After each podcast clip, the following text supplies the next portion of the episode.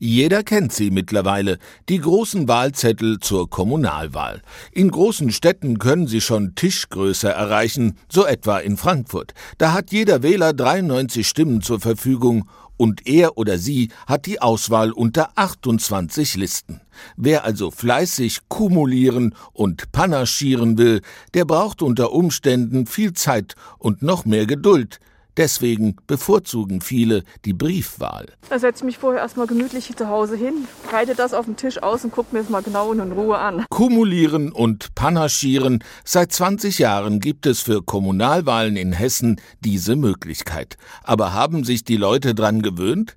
Eine kleine Umfrage auf der Fußgängerzone von Wiesbaden. Mein Mann weiß das. heißt Zusammenziehen von Stimmen.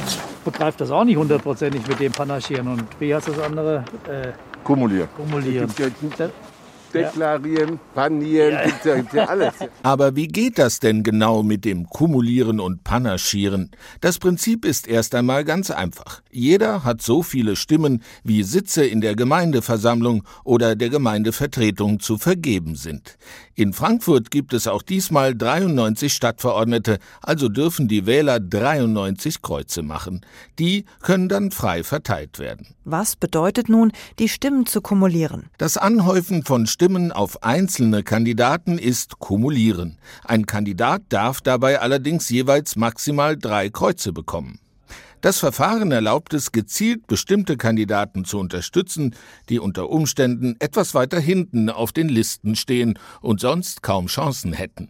Die können so viele Plätze nach oben klettern, was immer wieder passiert und oft für Überraschungen sorgt. Was bedeutet Stimmen zu panaschieren? Es bedeutet, die Stimmenkreuze in den verschiedenen Listen verteilen zu können.